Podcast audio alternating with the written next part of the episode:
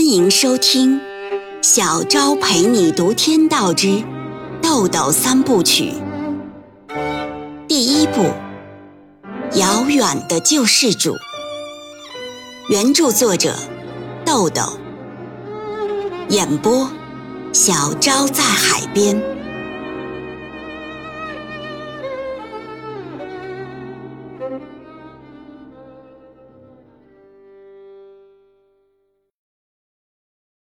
亲爱的听众朋友们，大家新年好啊！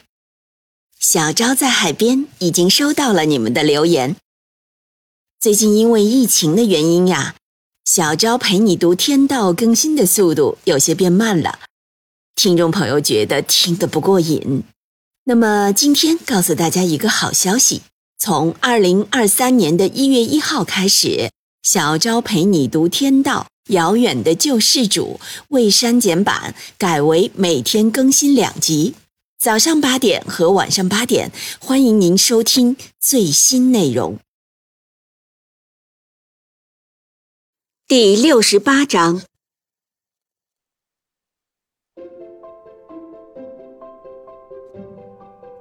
叶小明说：“啊，我也没啥钱，算上那些店里的货底呀，我出资七万。”货底的事儿呢，我跟丁哥和世杰都说过，他们也同意。能调换成乐圣旗舰套件的，调换成套件；能调换成斯雷克功放的，调换成功放。其他呢，不能调换的，就在公司调试音箱用。货底总共作价两万。丁元英说：“好，出资的事儿啊，都表态了。那么下一个议题是股份和分工的事儿，你们谁谈？”冯世杰拿出一个记事本，打开看着说：“哦，股份和分工的事儿呢，这几天没少和小明他们商量，今天就算定了吧。欧阳雪的股份是百分之五十一，叶小明百分之二十，刘冰百分之十三，我百分之十六。按这个来计算，欧阳雪为叶小明垫资啊十八点四万元，为刘冰垫资呢十三点五一万元。”为我垫资三点三二万元，欧阳雪是董事长，负责融资和决策，没有具体管理的分工。叶小明呢是总经理，负责全面管理工作。我和刘斌就别副总了，具体工作呢根据不同的阶段由叶小明分配，让干啥就干啥呗。周国正媳妇儿又小声嬉笑了一句：“嘿嘿，要全是老总啊。”就一个兵都没了。丁元英说：“从现在起，格律诗预备公司就存在了。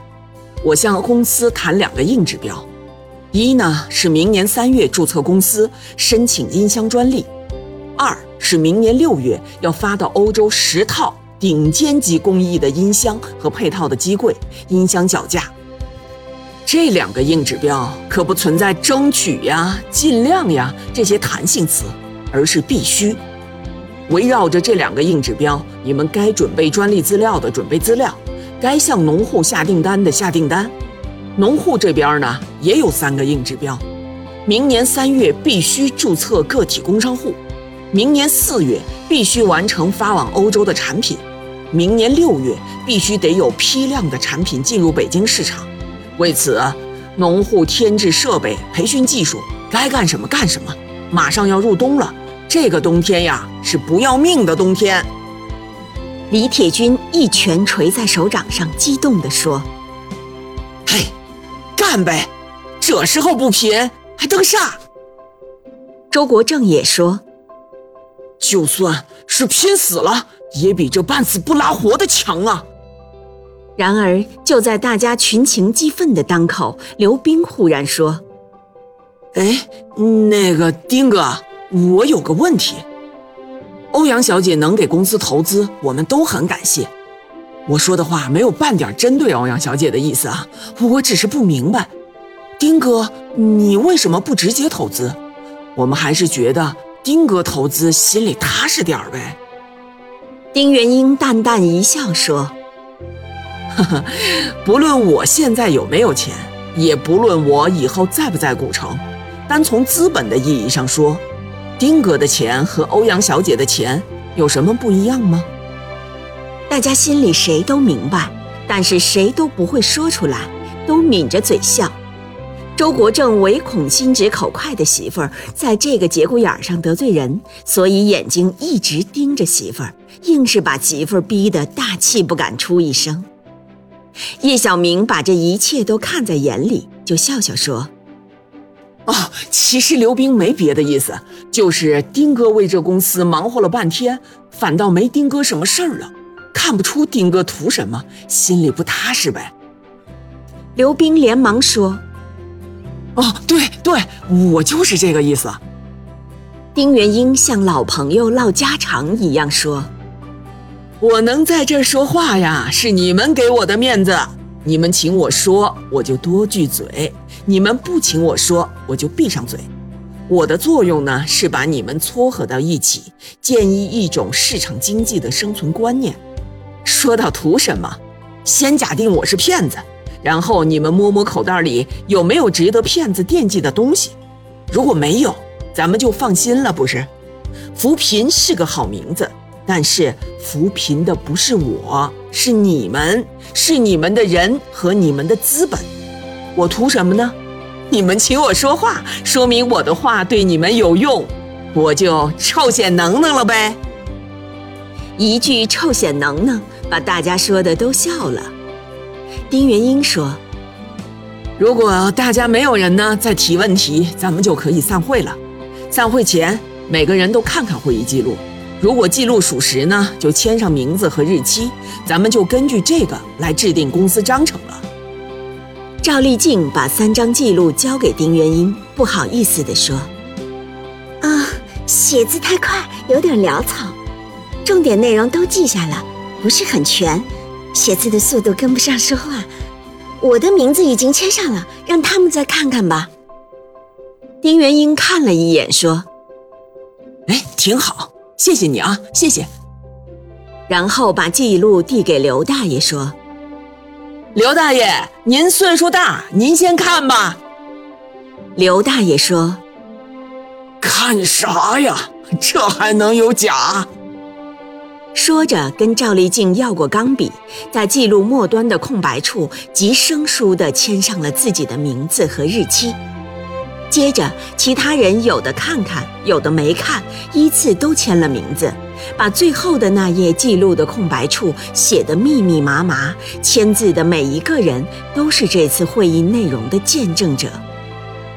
叶小明最后一个签字，签完字把记录交给丁元英，有意无意地笑着说：“哈哈，丁哥一来呀，我们哥几个的前途就有救了。”吴志明随即补上一句：“ 是啊，王庙村的前途也有救了。”丁元英是唯一没有签字的人。他随手把记录交给欧阳雪，不易被人察觉的微微皱了一下眉头，说：“唉，有了这种想法，就已经没救了。”叶小明和吴志明都没有意识到自己的话有什么问题，甚至还以为这是丁元英最爱听的一句话，没想到却是这样的结果，只能尴尬地望着丁元英。丁元英站起来说。嗯，散会前呢，咱们特别针对这个有救没救的事儿，再絮叨两句。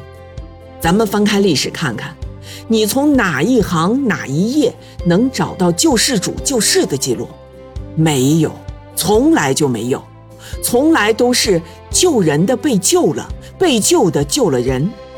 如果一定要讲救世主的话，那么符合和代表客观规律的文化就是救世主。这话在这儿讲啊，有点转文了。具体到咱们当下这事儿，就是认准市场，吃别人吃不了的苦，受别人受不了的罪，做别人做不到的成本和质量。这个就是你们的救世主。扶贫的本质在一个“扶”字。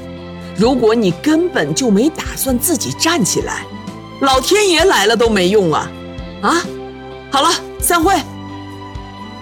格律诗公司预备股东扩大会议就此结束。